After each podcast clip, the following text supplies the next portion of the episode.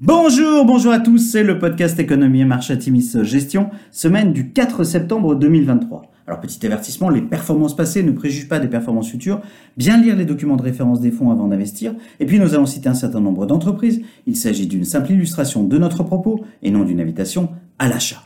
Alors cette semaine nous allons titrer Rebond durable, avec un gros point d'interrogation.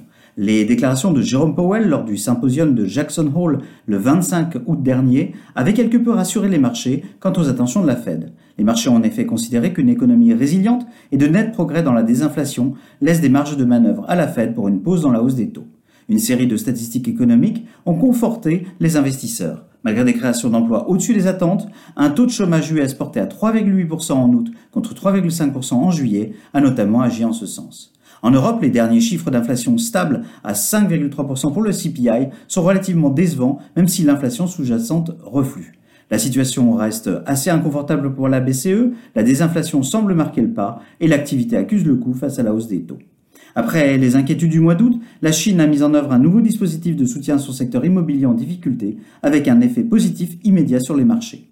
Le baril de pétrole rebondit nettement cette semaine. Un coup d'État au Gabon, l'anticipation du maintien dans la durée des baisses de production de pétrole saoudien, les perspectives d'une relance chinoise et l'annonce d'une forte baisse des stocks américains mènent à une hausse de 7,8% du baril de WTI à plus de 86 dollars. Sur la semaine, belle semaine, le CAC 40 progresse de 0,9%, le SP500 de 2,5% et le Nasdaq bondit de 3,3%. Alors du côté des sociétés, eh bien des publications d'entreprises de nouveau dans l'ensemble favorable aux valeurs de vos fonds, publications nettement au-dessus des attentes pour MongoDB et Salesforce, publications au-dessus des attentes pour CrowdStrike et Lululemon, chiffres en ligne avec les attentes pour Broadcom. En Europe, publication au-dessus des attentes pour Biomérieux. Pernod Ricard affiche de son côté des résultats au-dessus des attentes, mais le titre est sévèrement sanctionné en raison d'un résultat opérationnel sous les attentes. La société réitère ses prévisions de moyen terme. Nous renforçons nos positions.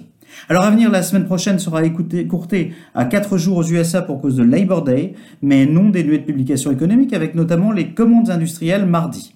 Le mois de septembre est traditionnellement un mois difficile pour les marchés d'actions, mais le rallye de fin août pourrait continuer sauf éléments exogènes majeurs. En effet, le compte à rebours avant les décisions des banques centrales a commencé avec une large anticipation d'une pause dans la hausse des taux US. La Fed se réunit les 19 et 20 septembre prochains et seul un dérapage dans les statistiques à venir, le CPI sera publié le 13 septembre, pourra mener à une nouvelle hausse alors que l'économie ralentit et que certains secteurs accusent nettement le coup. Nous arrivons à la fin d'un cycle de publication d'entreprises dans l'ensemble favorable. Selon FactSet, 79% des entreprises du SP500 ont reporté des résultats au-dessus des attentes et 64% des chiffres d'affaires au-dessus des attentes.